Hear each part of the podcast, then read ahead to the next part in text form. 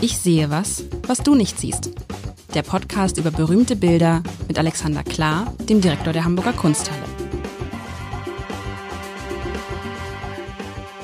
Herzlich willkommen zu einer neuen Folge von Ich sehe was, was du nicht siehst mit dem Direktor der Hamburger Kunsthalle, also mit Alexander Klar. Mein Name ist Lars Heider und Alexander, was hast du mir heute für ein schönes Gemälde mitgebracht? Ah, das höre ich doch Das ist gern. wirklich schön. Ist, ja, gut. Warum?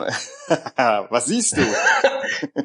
Ich sehe, ach, es ist schön. Das ist einfach ach, nach dieser nach dieser Statue vom letzten Mal. Ich sehe, ich sehe, ich sehe, ich sehe was, was du jetzt ja auch siehst. Ich sehe drei Mädchen. Eins davon ist mir zugewandt. Sind das Mädchen? Doch, es sind Mädchen. Eins davon ist mir zugewandt. Es hat einen Hut in der, nee, komisch. Es hat einen Hut. Das, man denkt, es hat einen Hut in der Hand, aber der Hut schwebt irgendwie so ein bisschen. Ein, ein Mädchen, ein Mädchen mit blonden, rot-blonden Haaren. Das guckt mich so, guckt uns nicht an, sondern guckt so seitlich an mir vorbei. Und dann gibt es daneben zwei Mädchen, Frauen, die gucken in eine andere Richtung. Sie stehen auf einer Brücke, gucken irgendwie runter. Das könnte so ein Eisenbahntunnel sein. Erinnert mich so ein bisschen da an, an in Hamburg in der Handelskammer, wo es in diesen Eisenbahntunnel reingeht. Ja. Vielleicht erstmal so weit, aber das, das sieht mir nach einem, der Strich die Farben, das scheint mir ein großer Künstler zu sein. Oh, äh, du, jetzt aber wagst du dich in, äh, auf Terra Incognita vor. Du bist richtig äh, mit dem großen Künstler. Äh, wir schauen auf etwas, was Edward Munk gemalt hat, der in der Kunsthalle mit immerhin sieben Gemälden allein vertreten ist. Da äh, sind wir, glaube ich, ein deutscher Schwerpunkt. Das Bild ähm, hat äh, den Namen zugewiesen bekommen, das äh, weiß man nicht, ob der vom Künstler kommt, Mädchen auf der Brücke. Ähm, das war Munk jetzt immer nicht so rasend wichtig. Der hat so mehr so Werkgruppen, die er benamst hat und dann musste man innerhalb dieser Werkgruppen äh, immer Namen finden. Das Bild ist von 1901, also knapp nach der Jahrhundertwende. Ähm, es hilft zu wissen, dass es da ein paar mehrere Bilder gibt. Da kann ich ja später ein bisschen was dazu erzählen. Es ist ein Querformat ähm, und ähm, ja, es ist tatsächlich ein, ein besonderes Bild. Aber äh, du hast ja schon sehr schön äh, beschrieben, aber was, was sticht dir, was, was äh, sticht dir am meisten in die Auge, ins Auge? Was äh, packt dich an dem Bild, wenn die, wenn dich packt, das Bild? Na, erstmal sind das diese, ich finde diese, deshalb dieser besondere Strich, da ist man natürlich schnell äh, bei dem Schrei so, das ist erinnert einen daran irgendwie, ohne ohne zu wissen, weil man dieses Bild wahrscheinlich so kennt. Also diese diese Art zu malen kommt einem erstmal bekannt vor. Das fand ich schon. Was packt mich bei dem Bild? Es ist tatsächlich, es sind so ein bisschen die Farben tatsächlich. Also diese das Mädchen vorne, was so ein weißes Kleid anhat, dann, dann ähm, die Frau dahinter, das Mädchen dahinter, das so ein rotes Kleid anhat, dann dieses Mädchen dahinter, was so ein grünes Kleid anhat, das sind immer, äh, finde ich so von den Farben her, von den, von den Figuren her, die stechen aus diesem ganzen, also die, dann, dann diese Brücke, die sehr, sehr, äh, die sehr, sehr, wie sagt man, ähm, also sehr, sehr, wie nennt man das denn, sehr, also die ist ja sehr gerade, sehr klar Ja. und alles andere auf dem Bild ist so ein bisschen verschwommen, bisschen so geheimnisvoll. Das Einzige, was klar ist mit so einem klaren Strich, ist diese Brücke, die irgendwie so da hinten auch irgendwo im Nirgendwo endet. Man weiß gar nicht so genau, was das für eine Brücke ist. Ist es eine Brücke über dem Fluss? Ist es, wie gesagt, eine Brücke über eine Eisenbahn? Ist, das ist alles nicht klar. Äh, und man guckt auf diese, auf diese Frau, die sich so, warum auch immer, die, die, die zwei anderen beiden Frauen gucken von der Brücke runter und sie guckt in die, genau in die andere Richtung. Und was ich wirklich interessant finde, ist dieser Hut, weil die Hand, zwischen der Hand und dem Hut Ja, ist da irgendwie nichts. Platz. Ich Ja. weiß nicht, da ist nichts. Ich weiß nicht, wie das geht. Ob der, der ist das der schwebende Hut oder fällt der Hut gerade runter? Ist ja der Hut vom Kopf geweht? Ich weiß es nicht. Auf jeden Fall scheint es sie, nee, vom Kopf geweht kann nicht sein, weil es, Nee. Es scheint sie nicht zu interessieren, dass der Hut gerade runterfällt. Und sie sieht natürlich so ein bisschen traurig aus. Was heißt natürlich? Sie sieht ein bisschen traurig Ja. aus. Ist nicht, sie lacht nicht, das, der Mund Lacht. ist ganz so klein und, ne? Sie sieht nachdenklich aus. Die Sieht Brücke, nachdenklich aus. die Brücke hat äh, wie viele Geländer? Eins. Hat das eine Brücke immer? Nee, ich, aber ich dachte, das andere Geländer sieht man nicht. Obwohl nicht, recht. da ja, hinten- man sieht Normalerweise hat, also, hat, hat, so eine, hat, das, hat, so, Ich- hat so eine Brücke ja zwei Geländer. Genau, ich, ich, ich frage so, weil ähm, ich weiß, was die Brücke ist. das ist gemein. Das ist so.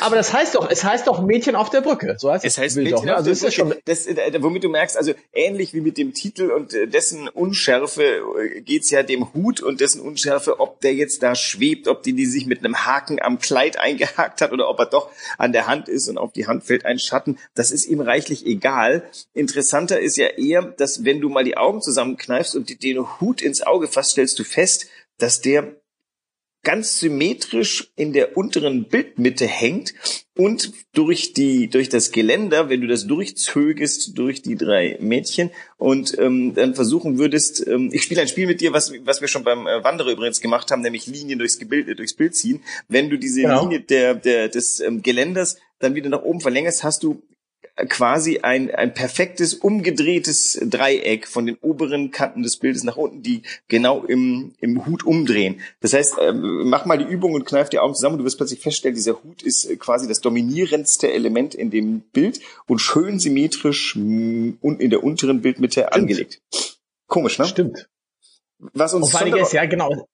Ja. ja, was, was, was sagt uns das? Weil dieser, der Hut ist ja auch sehr riesig. Wenn ich mal gucke, er würde, puh, es ist auf jeden Fall deutlich größer als diese anderen Hüte, ja. die die Frauen tragen. Und die Frage ist natürlich auch, warum tragen, das, das denkt mich natürlich jetzt nach, ich weiß gar nicht, drei, zwölf Folgen mit dir, frage ich mich natürlich sofort, warum tragen zwei Frauen einen Hut und die andere Frau trägt den Hut nicht?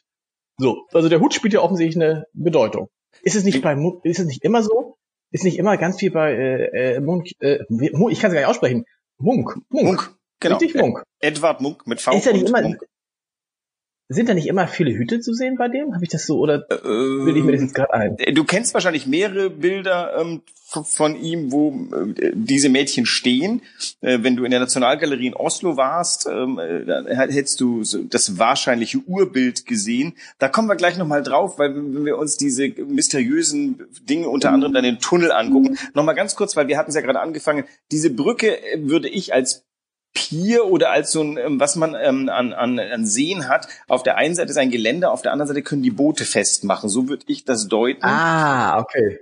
Und ähm, äh, das wird auch äh, sag mal, nachgehalten durch biografische Kenntnis. Äh, das ist ein Badeort am Oslofjord, ähm, dessen Name mir gerade entfallen ist, der aber bekannt ist. Ähm, da hatte sich äh, Munk, glaube ich, sogar ein kleines Häuschen gekauft und hat da gemalt. Und ähm, das Motiv ist dort entstanden oder das Setting, die, die, die, die Szenerie hat er sich dort geholt.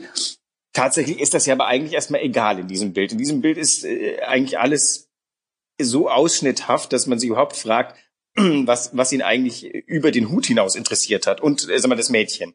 Das ganze Bild ist ja quasi gemalt, um dieses Mädchen, das auch in der, in der, in der äh, vertikalen Mittelachse fast steht, ähm, äh, herauszuholen. Ja, das fragt man sich tatsächlich. Es ist, also man hat das Gefühl, dass alles, was drumherum ist, also man, du schaffst so eine Art äh, Plattform mit dieser Brücke, mit diesem Pier, was auch immer.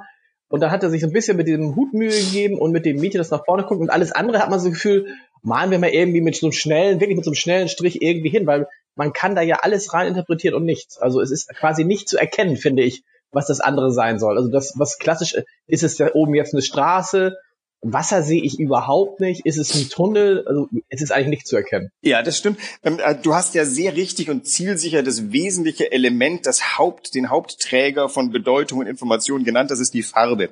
Ähm, ich löse mal das mit der Szenerie auf und wir reisen jetzt mal in, im, im Geiste mal ganz kurz nach Oslo, wo man ja auch gerne hinreist von Hamburg aus ähm, äh, in die dortige Nationalgalerie und dort ähm, betrachte mal kurz, ich beschreibe es das Urbild. Dort siehst du nämliche drei Mädchen, auch in der, in der Zusammenstellung weißes Kleid, rotes Kleid, grünes Kleid. Das hintere Mädchen hat dort wahlweise rote Haare und ein rotes Kopftuch auf, aber es klärt sich ganz viel, denn dieses Bild hat einen ganz anderen Ausschnitt. Dort läuft tatsächlich ähm, eine Straße auf den Pier. Lustigerweise ist da nicht geklärt, dass beim Pier eine Brücke ist, weil man die rechte Seite tatsächlich nicht sieht.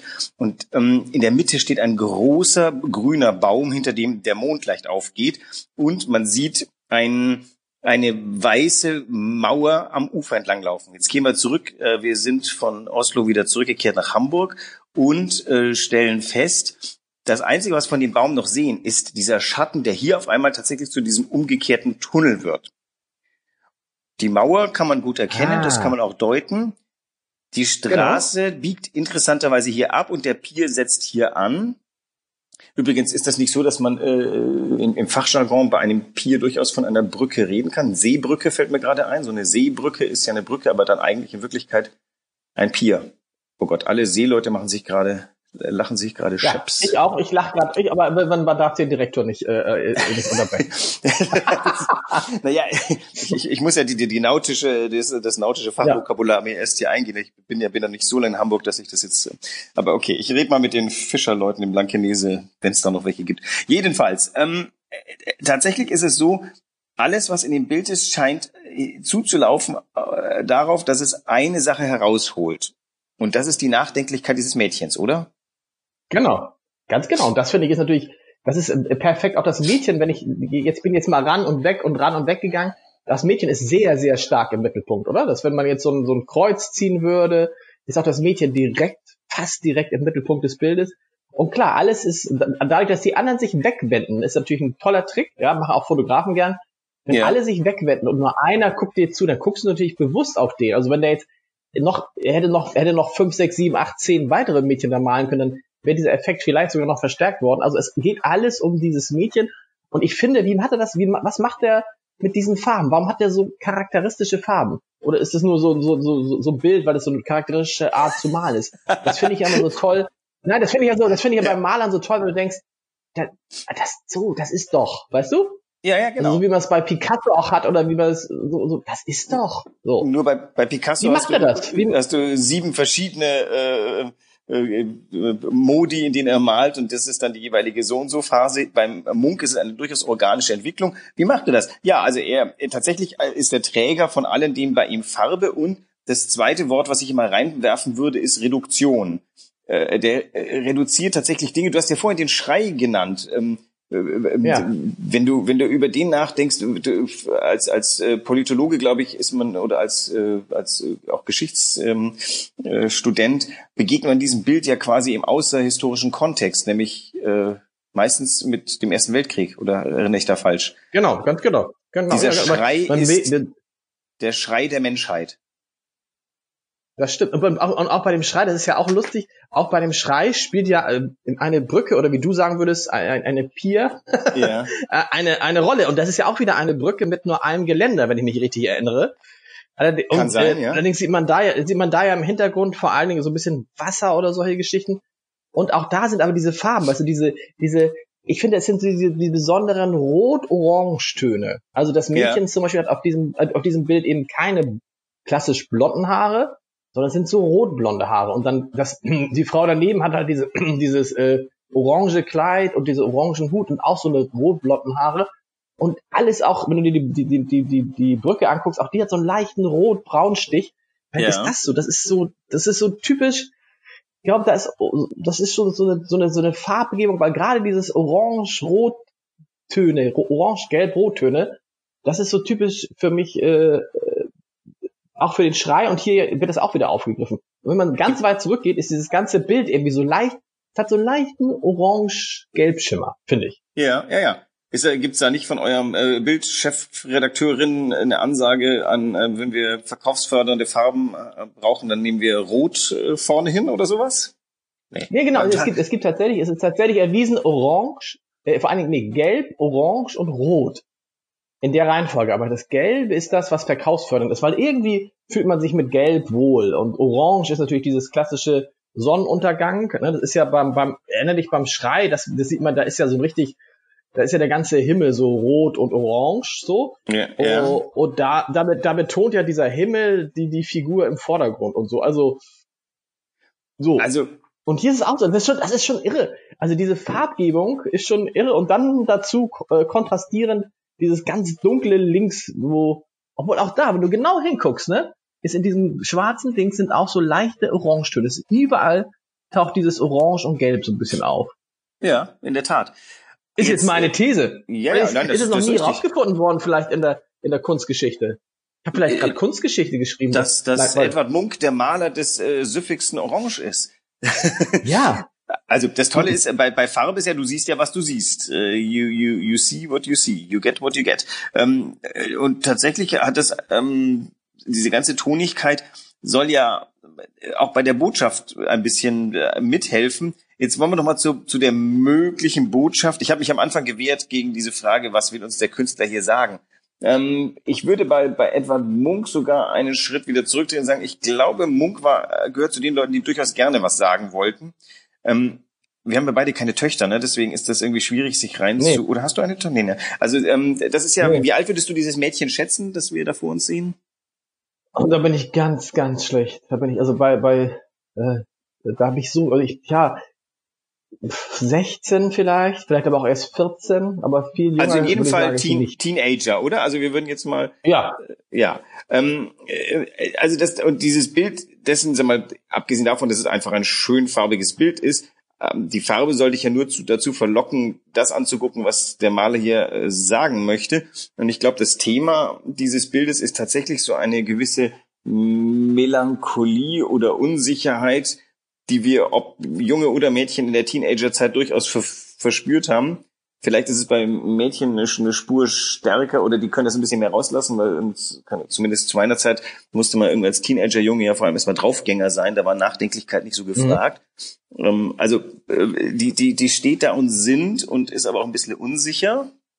Das ist alles ausgedrückt mit wahnsinnig wenig ähm, Aufwand. Ne? Wenn man sich das Gesicht anguckt, wenn du da mal reinzoomst oder mit einer Lupe auf das äh, abgebildete Bild in der Zeitung gehst, dann siehst du, mit wie wenig er dieses Gesicht gestaltet hat. Absolut. Aber es ist wirklich typisch dieses Gesicht, was man kennt. Ich habe neulich mit meinen, mit meinen, mit meinen Jungs äh, Fotoalben von meiner Frau angeguckt, als die so 14, 15 war. Und auf vielen Fotos hat sie genau dieses Gesicht, dieses oh, man ist unsicher, man will auch nicht so richtig gern fotografiert werden dann, aber es ist dieses typische ja. äh, Pubertätsgesicht, ne, wo dann auch äh, gerade Frauen hadern mit sich und Jungen versuchen das dann immer gern so mit, mit so Draufgängertum oder irgendwelchen blöden Grimassen wettzumachen oder so. Und genau. hat dieses Jahr. Und sie hat dieses, genau, dieses, oh, ja. Hm. Das Äquivalent Sehr melancholisch, du hast recht, das sind. Ja? Äquivalent für was? das Äquivalent für, für diese, für diese, sag mal, diese Haltung bei einem jungen Mädchen ist vielleicht das Grimassieren eines äh, 16-jährigen Jungens. Oder das, genau. das Al Al albern posieren. Das, äh, wir würden uns ja irgendwie nicht, nicht der, dem, dem, der, dem Tont aussetzen, dass, dass man uns in unserer Schwäche erlebt, sondern die überspielen wir durch lautes Getue. Man kann, äh, Aber das also finde ich interessant, das ist, das, das ist eigentlich nur, es ist eigentlich nur die Augen, ne? Er schafft es dieses, er schafft es, diesen unglaublichen Blick. Es sind nur die Augen, dieses, die alles ausdrücken er hat er hat es geschafft, dass der Blick leicht nach unten geht und das, obwohl er da einen kleinen, leicht bläulichen Punkt nur gesetzt hat, den er unten so ans Lid dran gesetzt hat. Und er schafft natürlich, indem er also das, wie souverän das ist, musst du wissen. Äh, Im Endeffekt, das kann nur, wenn du wenn du dann den Pinsel aufträgst, kannst du nur sitzen oder nicht sitzen. Und dann sind dir die Augen Stimmt. gelungen, dann ist noch lange nicht gesagt, dass dir der Mund gelungen ist. Übrigens in dem Bild, was wir gerade eben in Oslo hätten angucken wollen oder können, sind die Mädchen ja alle vom Rücken zu uns. Das wesentliche Unterschied zwischen dem Hamburger Bild und dem Osloer Bild ist, das Osloer Bild hat viel mehr Szenerie und die Mädchen sind fast schon so eine Art ähm, äh, Beiwerk oder so ein mittlerer Fokuspunkt. Jetzt hat er rangezoomt und auf das, was ihn am meisten interessiert hat, nämlich dieses nachdenkliche Mädchen, was sich äh, seit Oslo umgedreht hat und so halb nach unten auf den Pier blickt, so ins, ins Nichts hinein vielleicht also wieder etwas, was man, was man als Kunsthistoriker früh gelernt hat, weil das war ein Thema bei ihm. Ähm, da gibt's das Bild des kranke Mädchen. Ähm, oh Gott, jetzt bin ich schon wieder schwach auf der Brust. Ich weiß also es war seine Schwester, glaube ich, die ähm, schwer erkrankt war. Ich weiß jetzt nicht mal, ob sie gestorben ist oder nicht. In jedem Fall dieses Thema des ähm, des schwer kranken, bettlägerig liegenden Mädchens. Das, damit fängt sowas an. Äh, auch die Beschäftigung mit vielleicht jungen Mädchen kam über die Schwester vielleicht überhaupt her. Und vielleicht hat er dafür dann einen Blick entwickelt. Und das ist das Besondere an diesem Bild. Das ist ja kein Landschaftsbild, sondern es ist ein Seelenlandschaftsbild. Und das wurde eben ausgelöst durch diese Beschäftigung mit der, mit der Darstellung seiner kranken Schwester.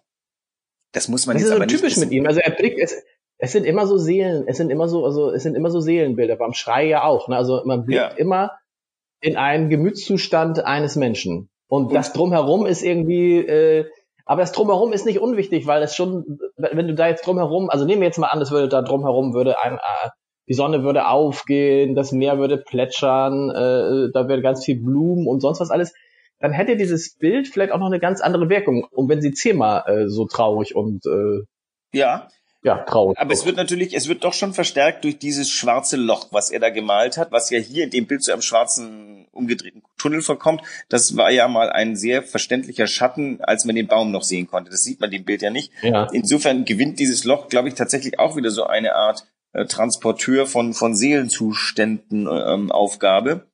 Ähm, auch die, die Scheidung des Bildes in links dominiert dunkel, rechts dominiert hell Links dominiert eher Farbe, rechts dominiert dieses Weiß des, ähm, des Piers, der Pier. Ähm, und in, in der Mitte als eine Art sagen wir mal, Fokussierung, wo jetzt die Lupe drauf geht, sind diese drei Körper der drei Mädchen mit den drei Farben. Und das Ganze wird dann durch diesen Rhythmus der Hüte, die eine hat ihren Hut noch auf, den gelben Hut, die in der Mitte hat einen, mhm. eine rote Kopfbedeckung, die, wo man nicht so mhm. genau weiß, was es sein könnte. Auch ein Hut, aber nicht so schön rund. Und dann der Hut, den sie nicht in ihrer Hand hält, sondern der da vor ihr schwebt. Toller Rhythmus eigentlich. Dann ist, das ist, nein, ist es, ja, das ist total gut komponiert. Ich finde, wir würden noch ergänzen, links geht es halt, auf der linken Bildhälfte geht es halt so nach unten. Da geht es ja. in den Abgrund. Und rechts ja. geht's eher, ich will nicht sagen bergauf, aber das ist gerade irgendwie. Also diese, diese Mischung ist, ist toll. Und natürlich würde ich jetzt auch sagen, dass sie den Hut gerade, dass der Hut gerade fällt. Und das Mädchen hat aber ganz andere Dinge im Kopf, als jetzt ihren Hut aufzufangen oder ihren Hut genau. festzuhalten. Weil genau. ich meine, das, das, ja das, das muss ja irgendwas sein, dass es bewusst jetzt, wobei diese Hand, das finde ich ja immer wieder interessant, da haben wir schon ein paar Mal gesprochen, dass äh, bei diesen Händen, die Hand ist ja, wenn man so will, einfach gar nicht fertig gemalt oder verstümmelt, aber es ist ja keine richtige Hand, was du da siehst. Das ist ja, ja. irgendwie so ein, du siehst keine Finger, du siehst keine, du siehst nix, du siehst keine Fingerkuppen, du siehst keinen Daumen, den man eigentlich, warte mal, zumindest müssen wir den kleinen Finger sehen, das ist so, ist eine Hand, die sieht aus, Entschuldigung, wie amputiert, was sie natürlich nicht ist, aber das, auch darauf kommt es halt nicht an, ne? Genau. Er hat ja im Gesicht bewiesen, dass er mit wirklich wenigsten Pinselstrichen, die an genau die richtige Stelle gesetzt werden, ähm, das Maximum herausholen kann aus diesem, aus, aus dem Gesicht. Das heißt, hätte er gewollt, hätte er mit großer Sicherheit auch die Hände um diesen Hut äh, fassen lassen können. Aber hätte er jetzt elaboriert da irgendwie, keine Ahnung, wie hätte sie den Hut halten können, so zwischen Daumen und Zeigefinger hätte er vielleicht gehangen, dann wäre vielleicht, dann wäre die Konzentration auf das Gesicht nicht mehr so stark gewesen, weil man hätte sich irgendwie zu sehr mit dem Finger beschäftigt ihm ist ja wichtig, dass wir genau da in die Mitte gucken des Bildes oder so ein bisschen rechts der Mitte, wo die, die Musik spielt. Aber gut, sonst hätte, dann hätte er natürlich auch sagen, hätte er nicht den Hut dann auch weggelassen können? Dann hätte man ja genauso auch. Nein, nein, der, der Hut der, ist wichtig. Der, der Hut ist, also es würde absolut was fehlen. Ich glaube, der Hut ist ein, mehr als nur ein Akzent, ähnlich wie dieser Pier. Ist, ist, ist ein Pier jetzt männlich oder weiblich? Diese Pier, dieser Pier? Oh Gott, dieses, der, das, der Pier. Der, der, der Pier. Pier. Der Pier. Der Pier, also, natürlich. Die Brücke. Der Pier. die, die Brücke da, die da so irgendwie ins, ins, wirklich ins Ferne zieht mit einer schnurgeraden, also das ist ja wirklich die, die, ähm, der, der Inbegriff einer, einer tiefen Führung mit einem leicht malerischen vom Blauen ins Grüne changierenden Strich auf dem auf dem äh, auf der Fläche des Piers und ansonsten ist dieses Geländer. Das so, das tut ja so, als sei die Zentralperspektive äh, nur durch ein Pier möglich. So viel Zentralperspektive ist da. Und gleichzeitig ist es total gebrochen durch die durch die drei Mädchen, die da stehen. Aber dieser dieser Tiefenzug, der beginnt vorne bei dem Hut, bei dem Schwebenden, der so schön ebenmäßig da ist. Also den Hut, auf den kann ich nicht verzichten. Der ist todwichtig.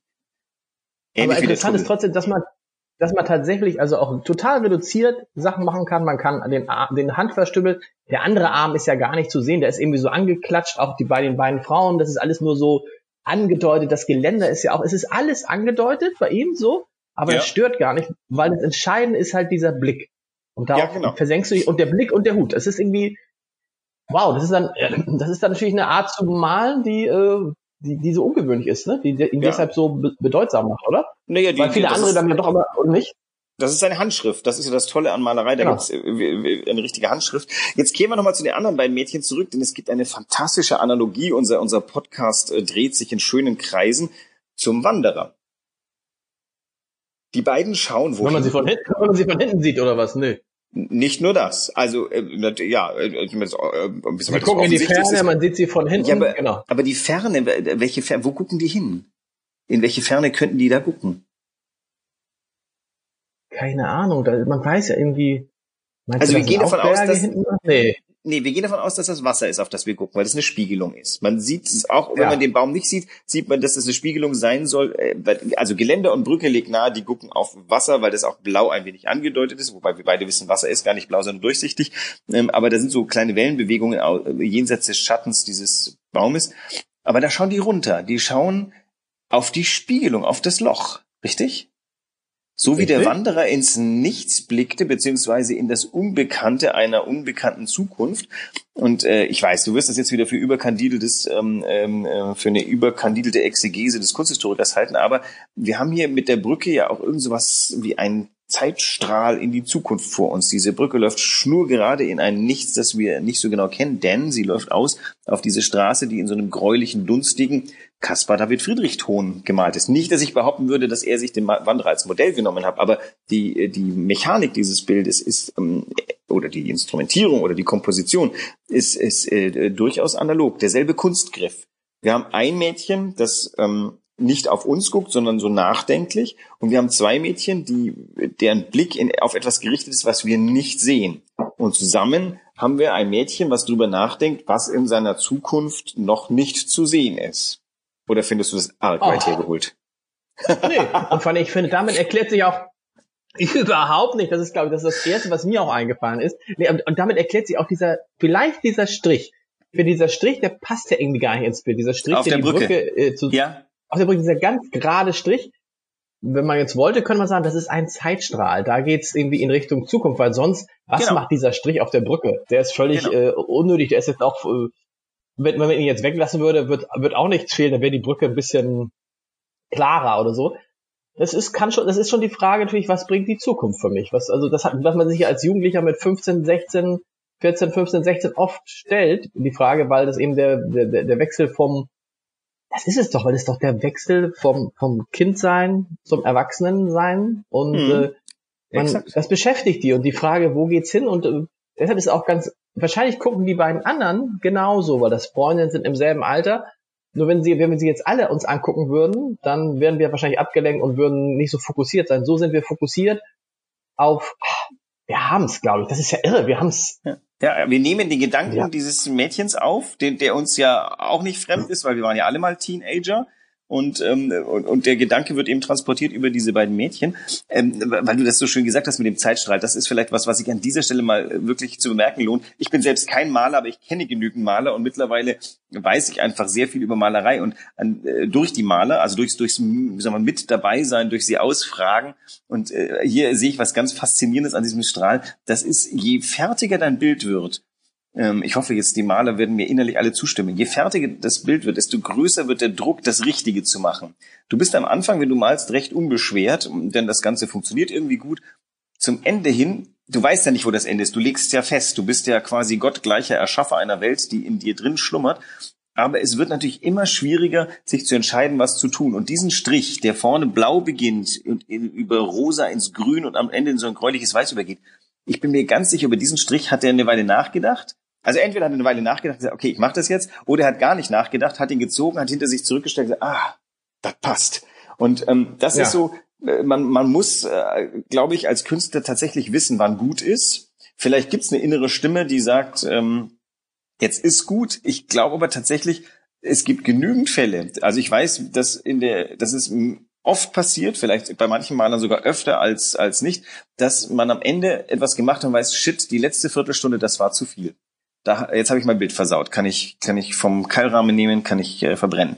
Das ist wirklich, also ich, ich mag gar nicht mich hineinversetzen äh, möchten in was Malerinnen und Malern passiert, wenn das Bild so sich der Vollendung nähert und man jetzt anfängt, ich glaube, ich mache da jetzt noch was und man hat was gemacht und es war nicht richtig. Oder man hat was gemacht Aber und ich, weiß, kann, ich, kann, das ich, kann dir sagen, ich kann dir sagen, ich kann dir sagen, wie man sich da, wie man sich da fühlt, wobei es, es das passiert ganz selten und manchmal, wenn man einen Text schreibt und der Text ist gerade fertig und man ist so schön in dem Text gewesen und man ist so begeistert über den Text und in dieser Begeisterung hat man vergessen, den Text zwischen zu sichern.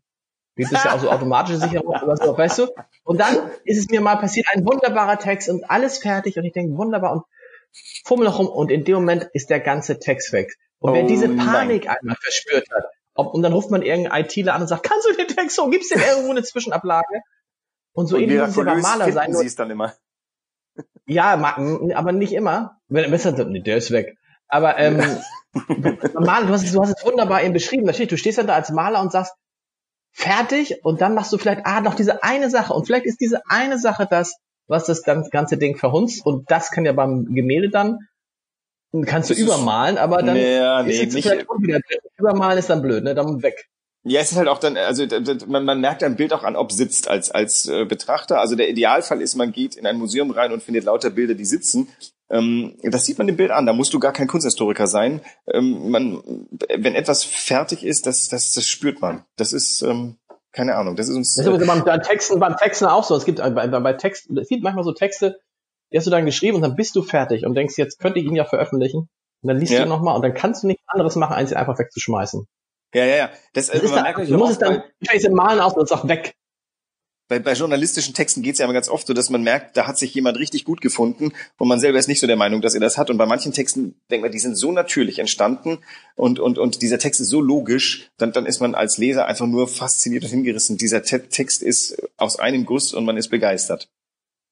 So ist das mit diesem äh, Alexander, wir verplaudern uns gerade. Wir haben zum ersten Mal die 30-Minuten-Schwelle überschritten. Was ist oh los nein. mit uns? Ja, ja, ja. Aber bei so, bei so einem großen Bild, was, was kommt nächste Woche? In welche Richtung? Nichts verraten, was kommt? Kommt wieder ein großer Künstler? Kommt ein großer ja. Künstler? Kommt es ein kleiner ein, Künstler? Es, ein es, großer kommt, Künstler? es kommt der Inbegriff des noch großen größer. Künstlers. Ja, ja, noch größer. Also äh, der, der, der große Name, der jedem einfällt, wenn man fragt, wenn man sagt Kunst, dann ah. fällt. Und es ist nicht Da Vinci. Es ist Ah, der, der, glaube, große Name im 20. Jahrhundert. Mehr verraten wir nicht. Ah, nee, verraten wir nicht. Und es ist eine Alliteration. Kann man das sagen? Der Name ist eine, ist das nicht Alliteration? Ja?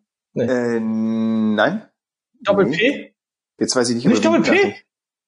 Wie bitte? Oh Gott, ich dachte, ich dachte natürlich an Picasso. Ja, richtig. Aber wieso ist Picasso eine Alliteration? Jetzt muss ich kurz nachdenken. Da habe ich irgendwas nicht verstanden. Pablo Aber- Picasso, heißt er nicht Pablo? PP? Pablo, Pablo Picasso. Ah, okay, so, ja, das ist Pablo. Das wird so dominiert von dem B, dass ich gar nicht die beiden Ps wahrnehme. Es ist korrekt. Wir reden nächste Woche über Pablo Oh. Picasso. Wir wagen Wir uns an die ganz verraten. großen Sachen. Ja. Ich, ich freue mich drauf. Bis dann. Bis dann. Tschüss. Tschüss.